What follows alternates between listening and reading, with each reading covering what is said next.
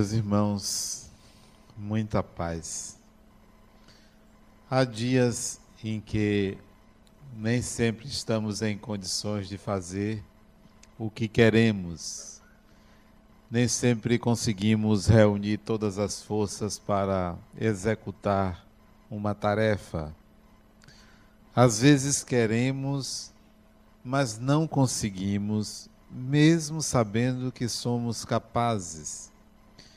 E nesses momentos é que é importante ter boas companhias espirituais que podem nos secundar, podem contribuir para que as nossas forças sejam somadas e uma tarefa seja executada. Digo isso porque hoje, ao meio-dia, quando estava almoçando, ouvi uma voz me dizer: prepare-se. E eu me lembrei que o meu pensamento, enquanto estava ali almoçando, era uma visita que fiz, que iria fazer, duas horas depois a uma pessoa que estava está internada. E eu entendi o prepara-se ou prepara-te, porque se tratava de um caso muito sério de obsessão espiritual. Eu vi então, queria me deparar com alguma situação em que eu estaria é, talvez cercado por entidades espirituais contra mim. Mas, por dever de ofício, fui contratado para isto e tinha que visitar esta pessoa que estava internada numa instituição psiquiátrica.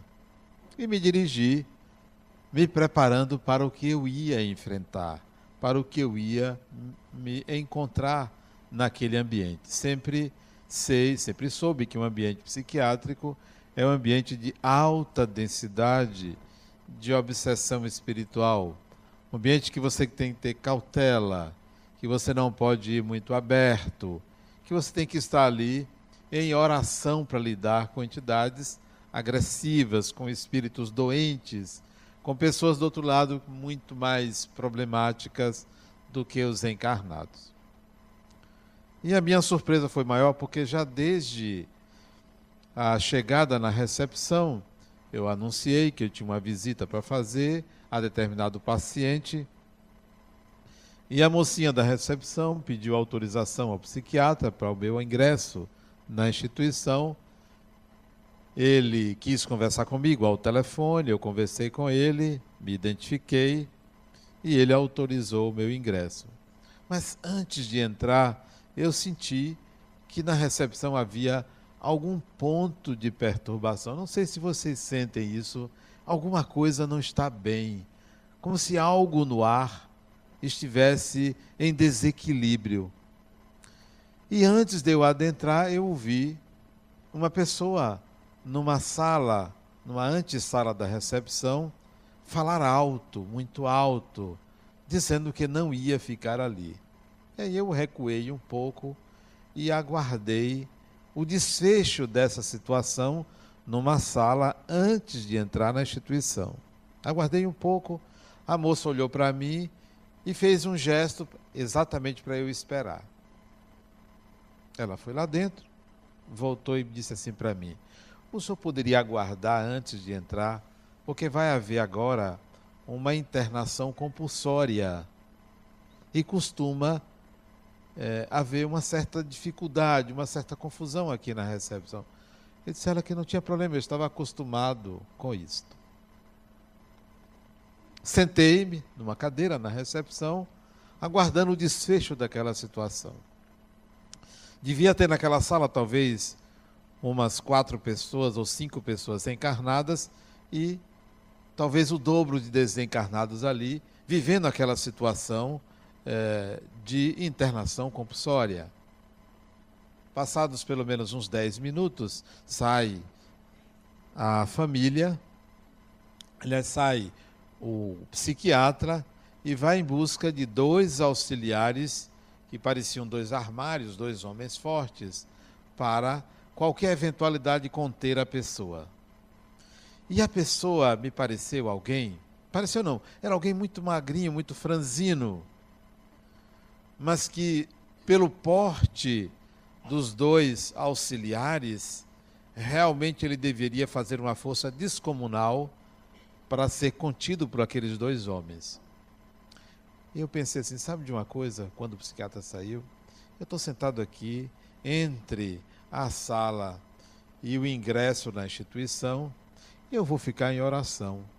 Porque talvez o prepara-se era para eu sair da linha de frente dessa situação. Ali sentado ali fiquei em constante oração, tentando captar a situação espiritual naquele ambiente.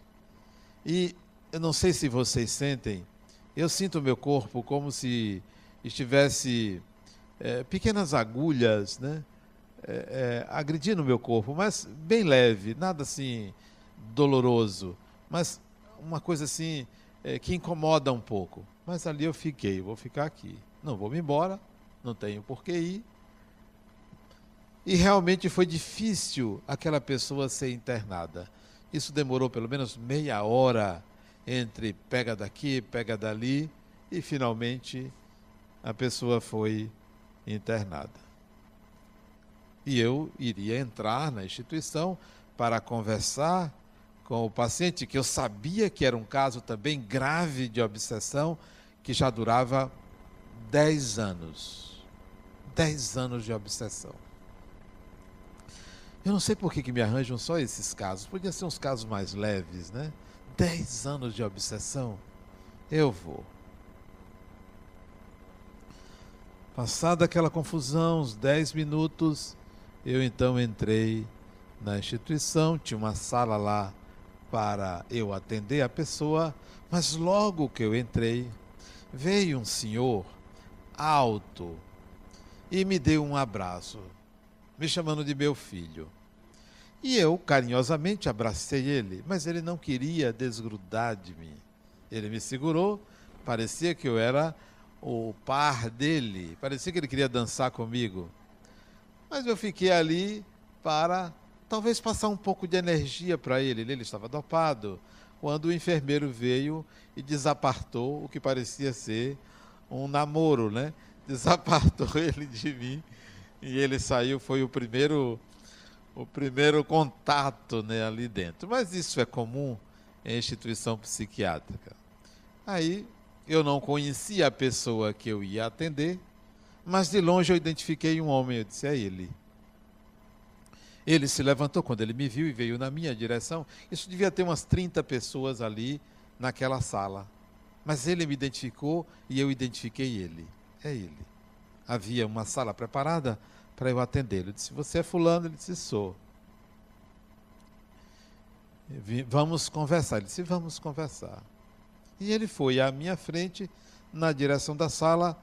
Nós entramos numa sala talvez de 4 metros quadrados, ou menos, 3 metros quadrados. Eu bem de frente para ele. Aí é que o prepara-se teve sentido. Eu estava diante de um homem menor do que eu, magro, pequenininho, mas não parecia que era uma pessoa seguramente eu estava ali com pelo menos duas pessoas conversando comigo. Duas pessoas. Identifiquei logo que era um indivíduo extremamente violento, mas contido pela medicação. Porque ele me olhava de uma forma como quem queria fulminar, fulminar-me com o olhar. Eu disse: diante desse tipo de pessoa, espírito desencarnado, só me resta orar por ele, desejar o melhor para ele. E aí eu comecei a conversar. Ele ficou em silêncio à espera do que eu tinha a dizer, sabendo que estava conversando com uma entidade espiritual cuja incorporação não havia transe, não era visível. Ele falava normalmente, um pouquinho acelerado, mas o português correto, com precisão diferentemente do que seria ele, porque ele estava sob forte medicação, mas que não conseguia conter a influência espiritual. E a primeira coisa que eu disse a ele foi: Você sabe por que você está aqui. E ele, muito conscientemente, disse assim: Por quê? Ele devolvia a pergunta, algo incomum. Isso é típico de psicólogo, né? Psicólogo que gosta de faz uma pergunta, ele faz outra. Geralmente que você não entende, né? E ele fez: Por que eu estou aqui? Eu disse: Você sabe. Você sabe por que você está aqui. E aí começou um diálogo que demorou pelo menos meia hora conversando, eu e essa entidade espiritual que parecia dominar aquele indivíduo, parecia ser proprietário dele. Total controle sobre ele. Num dado momento, eu consegui fazer uma pergunta ou dizer algo que desnorteou ele, porque eu peguei ele numa mentira. Ele mentiu sobre uma situação entre ele e a esposa dele, porque eu tinha obtido informações com a família. E eu coloquei para ele que aquilo não era verdade. Para quê? Esse homem levantou. Quando ele levantou, eu levantei também. Levantei também, porque ele levantar ameaçando-me com um gesto, ameaçando-me com o corpo, ele não tinha condições de me bater ali porque o lugar era um cubículo, era muito apertado. Parece que eles, desses ambientes psiquiátricos, fazem pequenininho para evitar que alguém se machuque ali. Porque se ele batesse em mim, eu ia bater na parede o murro dele ia, ia é, doer também nele, porque era muito próximo. Quando ele levantou, eu levantei e encarei ele frente a frente. Mas o meu encarar foi como dissesse assim: você não precisa fazer isso comigo. Não sou eu seu inimigo. Não é a mim que você deve agredir. Nada lhe fiz. Isso mentalmente, colocando para o espírito, né? Mentalmente, nada lhe fiz. Você, não é a mim que você tem raiva. Não é comigo. A sua briga não me diz respeito. E ele em silêncio e eu em silêncio. Estávamos conversando mentalmente. E eu dizendo isso para ele. Não é a mim. Não é de mim que você tem raiva. Você não precisa fazer isso comigo. Ele aí sentou-se, eu me sentei depois, e ele disse: É, você tem razão, não foi assim. Ele disse: é, De fato não foi assim. Ele disse: Eu quero sair daqui. E eu entendi assim: eu preciso tirar ele daqui, porque o espírito ali não vai conseguir sair. Não vai conseguir sair. Ele também estava prisioneiro, porque tem certos tipos de obsessão que a, ligação entre o desencarnado e o encarnado é tão íntima, é tão forte, que ele não consegue se desligar. Ele fica preso como um imã. E ali ele estava preso. Ele queria alta, ele queria que saísse.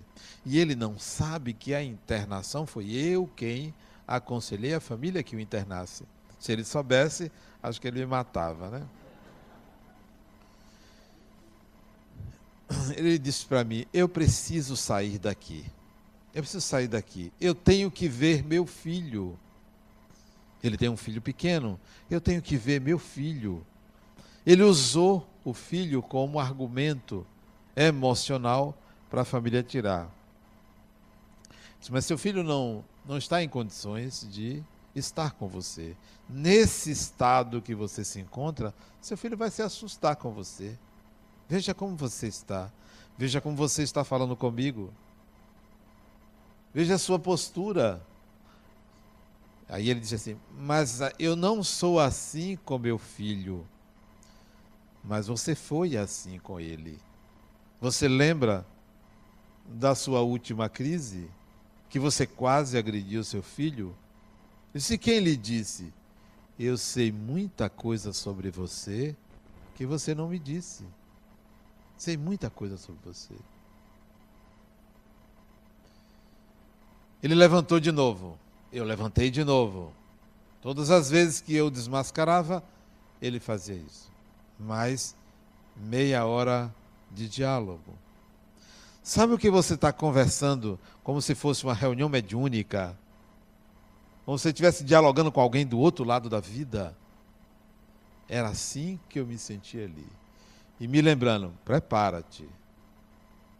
A preparação era, de um lado, a oração, de outro lado, um sentimento de pura compaixão por um indivíduo que não tinha noção do que estava acontecendo, que estava ali totalmente tomado. Olha o que a mediunidade desequilibrada provoca. Olha o que é você ter alguma responsabilidade espiritual no passado e não ter controle sobre a sua mediunidade. Interessante, hoje me faz lembrar que agora de noite veio uma pessoa aqui conhecer a fundação e me perguntou: quantos anos tem isso aqui? Eu soube que é desde 1994, tem 22 anos. Eu disse: não, isso aqui tem mais de 200 anos. Isso começou em outra vida, não começou agora. A obra física começou há 22 anos, mas o trabalho de elaboração, de atrair pessoas, de unir corações, isso é muito antigo. Isso não se faz da noite para o dia. Assim é uma obsessão desse tipo. Não é uma atitude. Não é um descuido. Não é um desequilíbrio. Isso é processo que vem de décadas, de encarnações, onde o espírito, o encarnado, não se lembra conscientemente do que houve lá atrás, mas registra na intimidade da sua alma a responsabilidade por estar sendo manietado por outra pessoa. A chamada culpa no cartório. Tem a culpa. Tem os delitos cometidos. Associa-se a isso uma mediunidade desequilibrada. O não uso a não utilidade ou a não utilização de algo que é natural, que é do domínio de todo mundo. Todos nós temos essa faculdade. Não adianta você dizer que é uma pedra, eu não ouço nada, eu não vejo nada. Vê, ouve, mas interpreta aquilo que ouve, aquilo que pensa de uma forma materialista porque não está habituado, habituada a lidar com o fenômeno mediúnico. O fenômeno mediúnico é mais comum do que vocês imaginam. Ele não está presente só numa situação dessa, na obsessão. Muito pelo contrário. Ele está presente no cotidiano da nossa vida. E não pense que ele só está presente quando você faz uma caridade, ou quando você desequilibra-se porque brigou com uma pessoa. Não. Ele está presente naturalmente. Porque os espíritos convivem conosco. São pessoas, são entes queridos. E muito mais do que vocês imaginam, a quantidade de espíritos bons do outro lado é maior do que a dos maus. Aqui, é, vocês Quantos são bons, quantos são maus? Meia dúzia é de um dos dois tipos. De que tipo é essa meia dúzia? Vocês que se conhecem. Meia dúzia, no máximo, são pessoas que ainda não controlaram o impulso de prejudicar. Mas a grande maioria são pessoas que basta uma faísca fazem o bem. Basta uma motivação, basta uma lembrança, basta estar diante de alguém que gosta. A maioria dos espíritos desencarnados é constituída de pessoas boas. A maioria influencia para o bem, mas nós temos um ranço, uma cultura de pensar que, do outro lado, só tem obsessor. E aí ficamos com medo. Trazemos essa ideia. Não, os espíritos participam de nossas vidas e não é só para nos desequilibrar.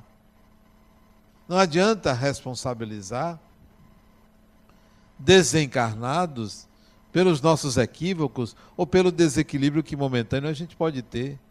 Aliás, ter raiva é natural, é normal ter raiva. Não é nenhum espírito, é adrenalina no sangue. Raiva é adrenalina no sangue. Botou adrenalina, você tem energia. Raiva é natural. algo nos desagrada, é absolutamente natural. A questão é o que fazemos com esse quanto de energia que chega à nossa consciência. O que a gente faz? O desequilíbrio está na forma como você usa esta energia chamada raiva. Isso não é produto de um espírito, não é um espírito que coloca essa raiva na gente. Há esta ideia. Né? Por outro lado, nós costumamos evocar os espíritos em oração, pedindo ajuda para São Fulano, São Ciclano, para uma avó, para um avô, para pai ou mãe, para um amigo desencarnado. Costumamos fazer isso e não temos ideia de que de fato isso ocorre. Isso acontece. Isto acontece quando você pede ajuda. Por exemplo, você tem um ente querido que desencarnou e essa pessoa está doente no mundo espiritual, ou essa pessoa está é, numa situação difícil do mundo espiritual. Você faz uma oração pedindo ajuda para essa pessoa e a pessoa está precisando mais de ajuda do que você. Quando você pede ajuda, quando você faz uma oração, isso tem um endereço. O endereço é o de Deus. Não é necessariamente para vai para aquela pessoa que você pediu. O endereço é de Deus porque tudo que nós pedimos tem uma resposta, mesmo que seja contrária ao pedido. Então cuide para que os seus pedidos não fiquem sendo malbaratados, não sejam pueris. Porque se você pede, você vai ter aquilo. Você vai obter aquela ajuda e nem sempre a ajuda vai atender às suas necessidades imediatas. Então saiba pedir, saiba pedir aos espíritos. Tem gente que pede fortunas. Eu quero ganhar na loteria, eu quero isso, eu quero aquilo. Nem sempre isso é possível. Não porque os espíritos não possam lhe ajudar, mas porque talvez aquilo não seja útil para você, não seja necessário para você, talvez aquilo lhe atrase. Às vezes você pede algo é, que poderia ser um bem para você naquele momento, mas seria um mal para a sua encarnação. De tal maneira que a nossa mediunidade, ela está presente em nossa vida full time todo o tempo. Você é médium. O que que você vai fazer com isso? Que endereço você vai dar a esta faculdade? Como você vai trabalhá-la? Uma delas o Espiritismo oferece, a mediunidade tratada institucionalmente, dentro de uma instituição. O que, que você pode fazer dentro da instituição? Dar passes, é, mediunizar-se para sintonizar com espíritos que desejam se comunicar. Você pode doutrinar espíritos, conversar com espíritos. Você pode receber uma pessoa e oferecer a ela, através da inspiração, da sintonia com alguma entidade espiritual, oferecer uma palavra amiga, oferecer uma orientação. Você pode usar a mediunidade aqui dentro de N formas. E aqui nós temos vários meios. Quem quiser trabalhar, vem aqui para aqui para o centro, porque tem sempre alguma coisa que fazer. Tem sempre algo que você possa oferecer usando sua mediunidade. A questão é lá fora, nos outros dias da semana, nas outras horas do dia, o que você vai fazer com ela? Ela está à flor da pele. Quando eu comecei no Espiritismo, eu me vi médium, me vi sentindo os espíritos, ouvindo os espíritos. Eu não gostei de incorporar os espíritos. Eu achei um negócio estranho, porque eu perdia um pouco a minha liberdade de pensar, porque ficava procurando o que é que os espíritos querem dizer. Ficava procurando, aquilo me incomodava um pouco. Espera aí, eu posso ser médium de outro tipo, não tem que ser daquele tipo, não tem que ser daquela forma, não tem que ser de uma forma padronizada. Então, da mesma maneira, digo a vocês: é, a mediunidade é algo amplo que você pode é, vivenciar de maneiras distintas. Lá fora, disponível para você, você pode utilizá-la. Imagine que você está numa reunião com 10 pessoas, todas encarnadas, 10 pessoas. E vocês vão conversar sobre uma viagem que vocês querem fazer, os 10. Querem viajar, 12, para ser mais preciso. 12, vocês querem viajar. E não sabem ainda para onde ir, vai depender das 12 pessoas. O que é que você vai fazer? Você vai escutar aqueles que têm mais experiência, né? Quem já viajou, quem conhece todos os destinos, quem pode dar uma opinião. Então você se vale daquelas pessoas que têm mais experiência para tomar uma decisão para onde ir e quando ir. Pense assim numa outra plateia. Você tem à sua disposição pessoas que têm mais experiência que você e que estão encarnadas. Pergunte: o que, é que eu devo fazer? O que, é que vocês acham? Eu pergunto muito aos espíritos: vem cá, o que, é que eu devo fazer? E fica aguardando a resposta, não muito tempo, né? mas fica aguardando. O que, que vem? Que inspiração vem? Isto é uso da mediunidade. Mas eu não pergunto besteiras. Não fico perguntando se devo ir para a esquerda ou para a direita. Se devo subir ou descer. As perguntas dizem respeito ao que transcende a minha capacidade de conhecimento, de realização. Transcende. Está acima da minha capacidade de realização. Então, eu pergunto aos espíritos, buscando uma sintonia trazendo, buscando algum elemento que esteja além. Mas não faço isso de uma forma subserviente. Não faço de uma forma aceitando tudo que vem. Eu pondero. Epa, não, isso eu não vou fazer não. Ah, quem me sugeriu está fora. Porque espíritos não sabem tudo. Pode ter um desocupado que encoste e esteja me influenciando inadequadamente até com boa intenção. Então eu ouço, pondero, mas uso minha mediunidade. Não me esqueço de um concurso que eu fui fazer e pedi ajuda aos espíritos. E apareceram três para me ajudar. E me ajudaram e eu passei. E eu sempre digo para eles, a obrigação de vocês, né? Nós fazemos uma parceria, né? Fazemos uma parceria. Vocês me ajudam daí, eu ajudo daqui, né? Orientando. Então, Faça uma parceria com os espíritos para tudo. Até aquela pessoa que eu contei aqui que queria ficar com o rapaz numa festa, fez uma oração pedindo ajuda para ficar e conseguiu, né? Então, não nesse sentido, mas não esqueça que você tem uma faculdade que é disponível a você. Eu digo isso, mas eu não estou incentivando aquelas mulheres que estão solteiras estão atrás de um bom relacionamento. Não é por aí, porque pode vir o que vocês não esperam, né? É melhor usar outro critério de seleção. Não peça ajuda dos espíritos, porque eles podem saber do que você precisa e aí mandar um traste para vocês. É melhor você fazer diferente. Né? Use sua benignidade para outras coisas. Eu, às vezes, digo para algumas pacientes minhas, ó, eu vou fazer uma proposta para você. Se está com dificuldade de arranjar um parceiro, fazer uma proposta. Fique seis meses sem querer. Sem querer. Sem querer. Mas como é que eu vou conseguir? Se eu quero. Essa é a questão. Não queira.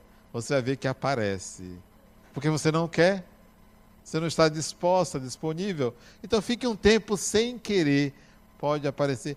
Homens não, eu não digo isso para os homens, né? Porque é difícil um homem não querer. É muito difícil. A mulher é mais fácil ela não querer, mas o homem é mais difícil. A mediunidade pode ser utilizada de N maneiras, até para isso. Mas cuidado, cuidado. É como você usar o seu nariz para cheirar tudo.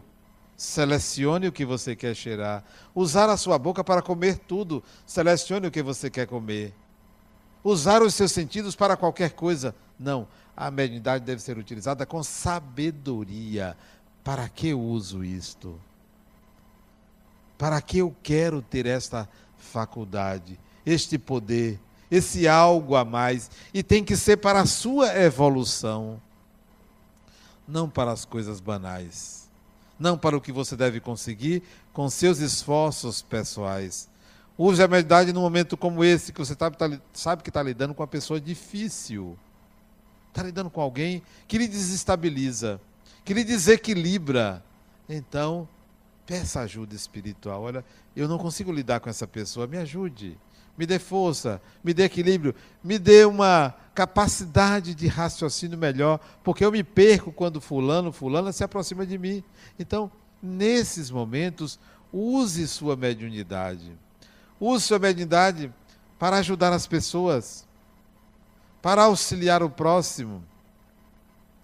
Eu, quando vejo duas pessoas brigando, e não é raro você ver duas pessoas brigando, eu mentalizo logo alguma forma de pacificação. Espero que consigam se equilibrar. Qualquer que seja a briga, quem quer que tenha razão, espero que se equilibre. Quando você deseja isso, você está mobilizando em torno daquele par, daquelas pessoas que estão brigando, energias que trazem harmonia. Estará atraindo bons espíritos para que eles possam fazer esse papel de juiz de paz, de equilibrar. Quantas situações eu já vivi, desequilíbrios de pessoas no ambiente, que eu digo, eu vou ficar aqui em oração, porque pelo menos eu não vou contribuir para esse desequilíbrio. Não serei eu que vou tomar partido de A ou de B, eu vou emitir uma vibração de harmonia para que diminua essa tensão existente. Isso é uso da mediunidade. Ou então, como agora, uma das pessoas que acompanhava esta pessoa que veio conhecer a fundação, ele estava precisando de energia. Algum problema de saúde dele. Eu senti isso. O que, que eu fiz? Quando eu apertar a mão dele, ele é um sujeito alto, forte. Quando eu apertar a mão dele, eu vou emitir um fluido de cura para ele. Pois quando eu segurei a mão dele, eu vou segurar a mão dele um pouco mais de tempo. Ele pode até ficar desconfiado de mim. É problema dele. E eu fiquei segurando mais a mão dele e ele sentiu isso, é, flexibilizou mais a mão dele para receber o fluido. E aí ele sorriu. Ele entendeu que ali estava se processando um passe. Você pode dar um passe na pessoa quando você aperta a mão dela. Não precisa estender as duas mãos como se fosse um missionário, não. Apertando a mão da pessoa, desejando transmitir um fluido. E ele estava precisando. Quem não precisa? Quem aqui não tem as suas dorezinhas? Não tem os seus incômodos? Que uma boa lufada de energia positiva, curativa, vai fazer bem. Experimente dar ao outro. Experimente oferecer isso. Isto é mediunidade. Isto é uma forma de você utilizar a sua mediunidade. Outra, antes de dormir. Não me canso antes de dormir. Eu quero ir em algum lugar. Eu quero visitar tal pessoa. Eu quero fazer algum trabalho fora do corpo. E isso acontece. Você está exercitando sua faculdade mediúnica. Por quê? Porque, independentemente de sermos espíritas, nós somos médiums. Todo ser humano é médium. Todo ser humano tem essa faculdade, essa capacidade. Use. Não jogue fora. Tenha o hábito de fazer isso em ambientes estranhos. Tenha o hábito de emitir fluido.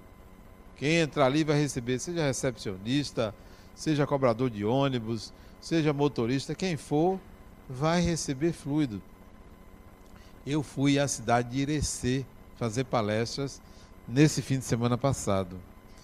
E voltei, fui de carro, me levaram, tive essa, é, esse merecimento, me levaram de carro, mas não tive o merecimento de me trazerem de carro na volta, né? Eu vim de ônibus. Mas eu durmo, eu durmo, apago. Né? E vim, e do meu lado tinha uma, uma mulher do meu lado, né? E eu notei que ela ficou incomodada comigo por eu estar ali do ladinho dela, né? Eu não sei, eu acho que ela achou que eu poderia tentar alguma coisa com ela, né? Aí ela virou de costas para mim, né? E ficou lá deitada, né? O ônibus era semi-leito, né? não tinha leito. Não sabe da coisa? Eu vou lançar uma boa vibração para ela, para mudar essa ideia que eu seria um. Como é que chama? Um quê? Um, alguém que estava querendo assediá-la. Né? Ela nem era meu tipo. Mas vocês, vocês sabem como é mulher, né? Ela era meu tipo. Eu vou emitir uma vibração boa para ela, né? A viagem era de sete horas e meia, viagem longa, né? Eu saí de lá 10 horas, cheguei 5 e meia. Dá quantas horas? 7 horas e meia. Duas horas e meia depois, o ônibus parou numa rodoviária. Aí ela mudou a posição dela, mas aí ela virou para mim. Eu digo: esse negócio tá bom, não. Eu vou mudar a oração, porque a oração pode ter sido muito forte. E essa mulher me agarra aqui, eu não vou saber o que fazer, né? Ó. Botei o fone de ouvido e fiquei, fui dormir ouvindo música, me desliguei, mas não deixei de emitir para ela uma boa vibração. Ela vai em paz e age em paz, você e quem está nesse ônibus, né? Onde você estiver, atue a favor do equilíbrio. Mas se você fica sempre pedindo para você, pedindo proteção, pedindo saúde, pedindo paz, é um egoísmo muito grande. É muito egoísmo, você só está pedindo para você, não precisa pedir, dê. Lembre-se de Francisco de Assis, da oração para ele. É dando que se recebe, dê. Doe. A doação é o melhor sistema de proteção que você pode ter. Doe. Está tá sentindo alguma dor? Em vez de pedir ajuda aos espíritos, vá no médico. Está com algum problema psicológico? Vá no psicólogo. Está com dor de dente? Vá no dentista. Então, use os recursos que Deus deu para você obter essa ajuda. E do lado espiritual, seja doador. Tem pessoas que só querem ser receptoras. Seja doador, ofereça, distribua, porque isso circula e volta para você. Mas eu não faço porque eu sei que volta, não. Eu faço porque eu gosto. Porque a minha cabeça tem muitas ideias, muita coisa passa pela minha cabeça, todo tipo de ideia. Então, para que elas não me perturbem, eu começo a doar para quem quiser. Tem muita coisa para fazer. Você sabe que tem gente que passa a encarnação inteira se preocupando em trabalhar, em ganhar dinheiro, em ter uma casa, ou um apartamento, ou uma família. Coisas que são simples de obter. Simples. Se nessa encarnação você tem dificuldade de arranjar um trabalho, arranjar, ganhar o seu dinheiro, ter o seu relativo conforto, tem essa dificuldade, espírito atrasado. Atrasado. Isso devia ser normal para você. Isso devia ser simples. Cuide das coisas espirituais. Aplique-se nas coisas materiais, como quem está de passagem aqui. Seja bom naquilo que você faz, materialmente falando, você vai ver que é fácil você conseguir. É muito fácil.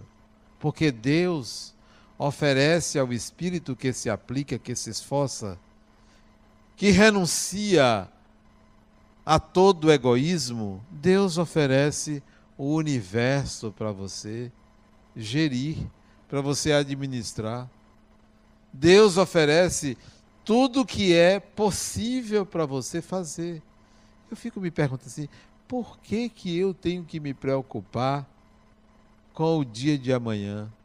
Por que, que eu tenho que me preocupar com a morte? Eu tenho que viver e degustar o momento presente e fazer do momento presente um, uma oportunidade de doação. Doação. Está ali naquela condição de quem ilumina sem ser iluminado, sem precisar ser iluminado. Ilumina porque tem luz. Todo ser humano tem luz. Experimente fazer isso com a pessoa que você menos gosta, para não dizer com seu inimigo, Porque tem gente que diz: não, eu não tenho inimigo, mas fala mal de uma pessoa que tem restrições. Esse é seu inimigo. Se você tem restrição a alguém, colocou aquela pessoa no oposto a você, colocou a pessoa no lugar de inimigo. Para essa pessoa, use sua mediunidade. Emita para esta pessoa o melhor de você, mesmo que você tenha dificuldade com aquela pessoa, mesmo que você tenha restrições daquela pessoa. Eu não estou falando em perdão, não estou falando em perdão, eu estou falando de emissão de energias positivas para aquela pessoa saindo de você. Isto é fundamental para a cura das obsessões. Se você acha que você está sendo perseguido por algum espírito, se você acha que você está obsidiado, obsidiada, se você acha que tem algum encosto, né? Deseje o bem. Ali naquela sala daquela instituição psiquiátrica, junto com aquele indivíduo, sabendo que estava lidando com uma entidade altamente perigosa, que eu não tinha capacidade sozinho de lidar com aquela situação, olha, eu vou emitir o melhor para essa pessoa. Medo não tenho, absolutamente. Ter medo de espírito é ter medo de si mesmo. Ter medo de espírito é de si mesmo. O espírito só vai me prejudicar se eu merecer. Se eu merecer, e se eu mereço, tenho que atravessar aquilo, tenho que aprender com aquilo. Então ali, o que me restava era emitir o melhor para aquela pessoa, aquele desencarnado, que não tinha nada a ver comigo. Não tinha nada a ver comigo. Não tenho raiva, não tenho ódio, não conheço, não sei quem é, não sei o que está vivendo. Eu só sei que eu estava ali para ajudar uma pessoa. Eu estava ali para orientar uma pessoa, para dar o melhor de mim àquela pessoa, sem qualquer preocupação de retribuição, sem qualquer preocupação de ser alvo daquela obsessão. E se esse espírito conseguir se desligar um pouco dele e me acompanhar, vai para onde? Vem para o centro. Vai lá para casa, só que lá em casa não entra todo mundo. Não entra. O espírito não entra na casa que ele quer, tem restrições, tem defesas. Não entra todo mundo, só entra ali quem tiver sintonia com a vibração da casa. Qual é a vibração da casa? É a sua vibração. Então não entra qualquer um. Vai andar comigo? Vem para o centro. Vai para o consultório, meu consultório só entra se merecer, se tiver alguma coisa a ver com o paciente ou comigo. Então não vai perturbar. Não tem problema, pode andar. Não se preocupe com espíritos atrasados que porventura acompanhem você. Eles não poderão fazer nada mais do que vocês merecem, nada mais. Serão até bem-vindos se atrapalharem você, porque toda vez que a gente está se atrapalhando, é porque temos alguma coisa a aprender com aquela experiência. Não renegue um momento difícil não pense que um momento difícil é para lhe prejudicar. Um momento difícil é para lhe alertar sobre suas fragilidades. Em que você precisa aprender? O que, é que está precisando atravessar para evoluir, para crescer? Então, não se aveste com a situação difícil, não.